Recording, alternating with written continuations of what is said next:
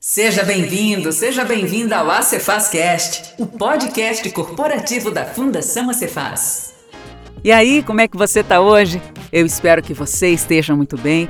E olha, ainda que você não esteja aí com tudo perfeito, se lembre que tudo é passageiro, que quanto mais você faz do bem, mais você terá satisfação na sua vida. Eu sou a Ellen Lourenço e neste primeiro episódio nós vamos bater um papo sobre lidar com clientes, os grandes desafios.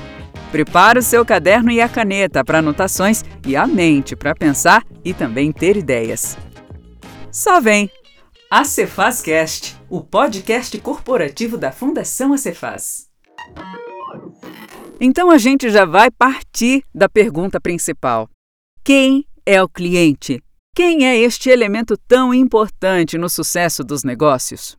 Certa pesquisa realizada pelo Sebrae aponta quais os principais erros e acertos para permanecer no mercado.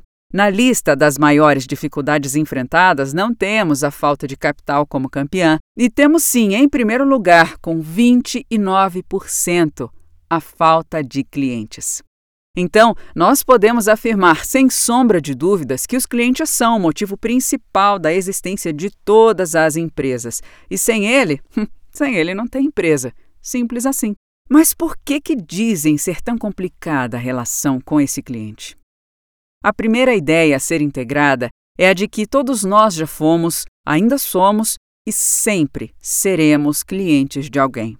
E essa relação começou ao nascermos, quando nos tornamos clientes de uma maternidade ou de uma parteira, né? E vem passando por toda a nossa vida quando adquirimos qualquer produto ou serviço e vai terminar na nossa última compra, que será na funerária. Credo, que horror, Ellen. Ah, não fala assim. Por que não, se é verdade? E sem dúvida, faz parte de ser cliente. Outra situação em que nós não vamos deixar de ser cliente é quando passamos para um outro lado do balcão, vestimos um uniforme ou usamos um crachá.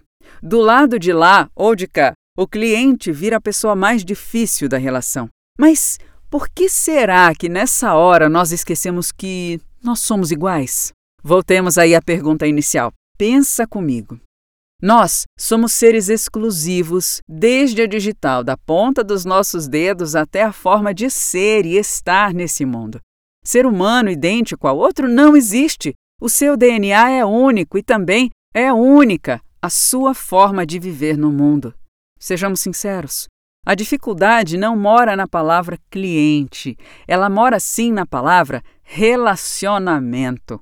A complexidade envolvida nas nossas relações é incrível e cada pessoa pensa do seu jeito, age e reage da sua forma, carrega valores diferentes e tudo sempre conforme o que viveu e aprendeu na sua vida. Por isso, dizem ser uma relação difícil, afinal, agradar a todos seria impossível.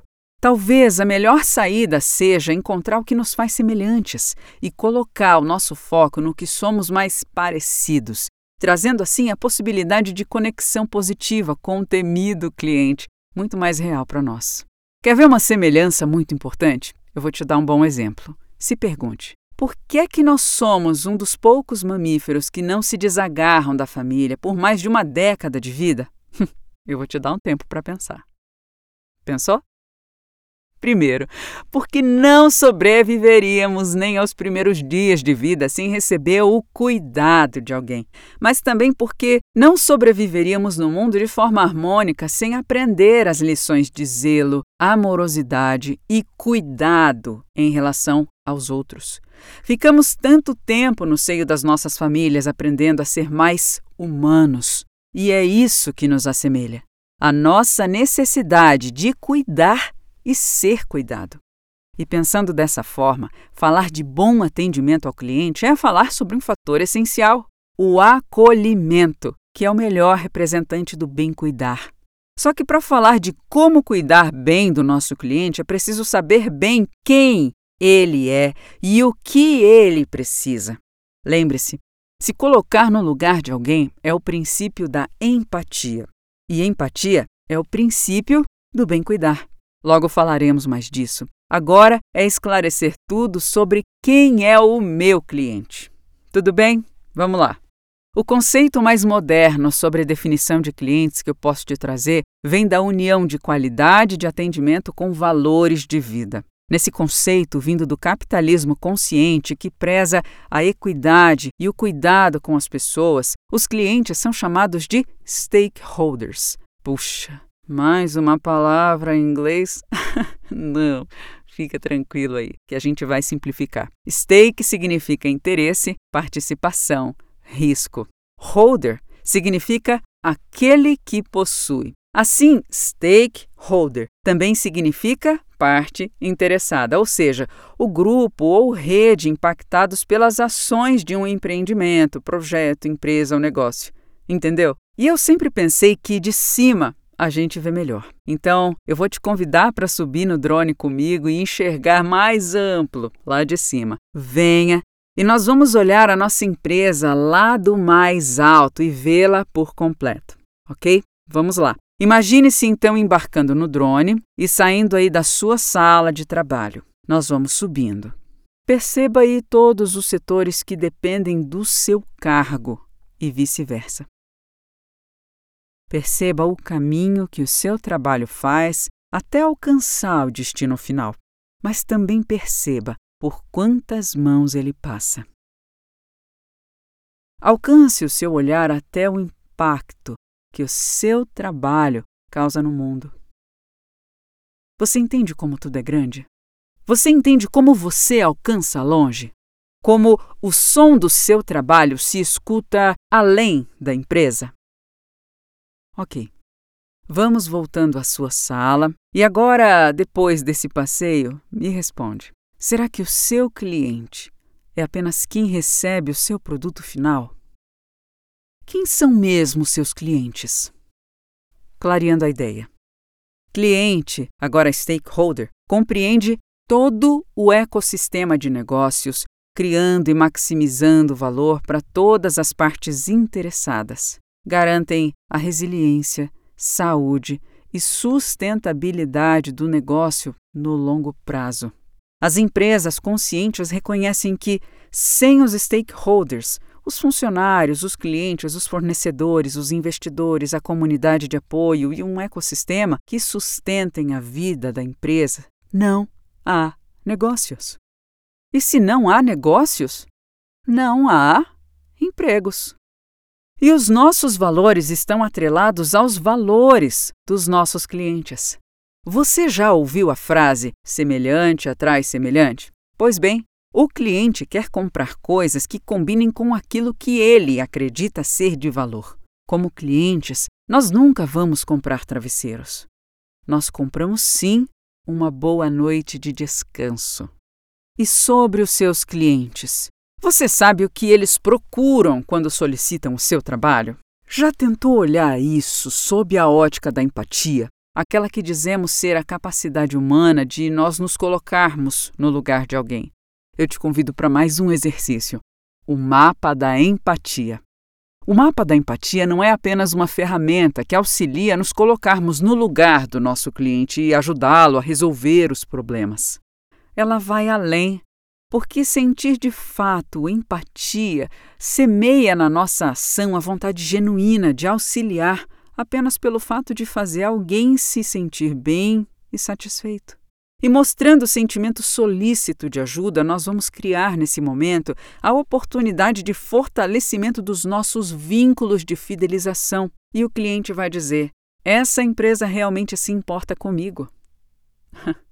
Vem olhar um pouquinho sob a ótica do olhar de alguém. Vamos fazer o exercício do mapa da empatia e funciona assim. Fecha aí os teus olhos.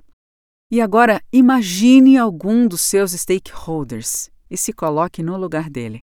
Pode ser o seu último cliente atendido, pode ser o colega que está aí do seu lado, ou aquele fornecedor com quem você vai ter uma reunião em breve. Você escolhe. Pensou? Ok. Eu vou te fazer seis perguntas e você deve respondê-las sempre sob a ótica da pessoa escolhida. Tudo bem? Vamos lá. O que o meu cliente pensa e sente. Aqui eu te pergunto quais as expectativas e aflições dele. O que é que ele pensa que eu posso fazer por ele? Então responde: O que o meu cliente pensa e sente? O que o meu cliente vê? E aqui nós falamos dos estímulos visuais. Quando ele procura o meu serviço, o que é que ele enxerga? Ele fica seguro frente àquilo que ele vê? As expectativas dele são indefinidas ou deixam com a visão mais turva? O que é que ele ouve? E aí eu pergunto assim, ó, quais são as influências que ele recebe de fontes diversas e que fundamentam o que ele pensa? O que ele fala e faz? Qual é o comportamento, seu estilo, o que ele busca? E finalmente, as duas grandes perguntas. Qual é o sofrimento? E qual é a necessidade do meu cliente e que eu posso aliviar?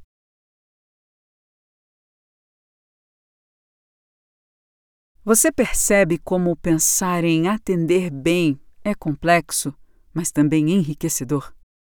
É um caminho percorrido em conjunto na direção de melhores relacionamentos que constroem um mundo melhor. E tudo pode começar com uma ação sua. E para continuar te ajudando com todo o carinho de quem quer te ajudar, eu vou te deixar duas provocações mesmo, que é para te incomodar um pouco. Primeiro, depois que o seu cliente vai embora, como ele está se sentindo? Será que o seu cliente vai lembrar do seu nome?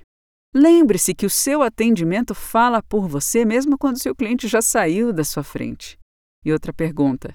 2. E se fosse você, o seu próprio cliente? O que diria a respeito do seu atendimento? Pensa nisso, tá?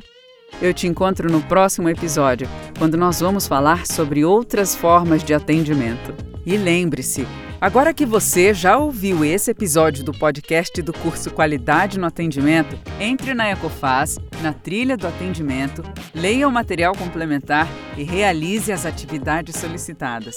Ao finalizar todas as atividades, em especial as avaliações do primeiro e do sexto episódio, o seu certificado com cargo horário de 30 horas será disponibilizado na plataforma. Salve-o e guarde-o. Ele será muito importante para sua carreira.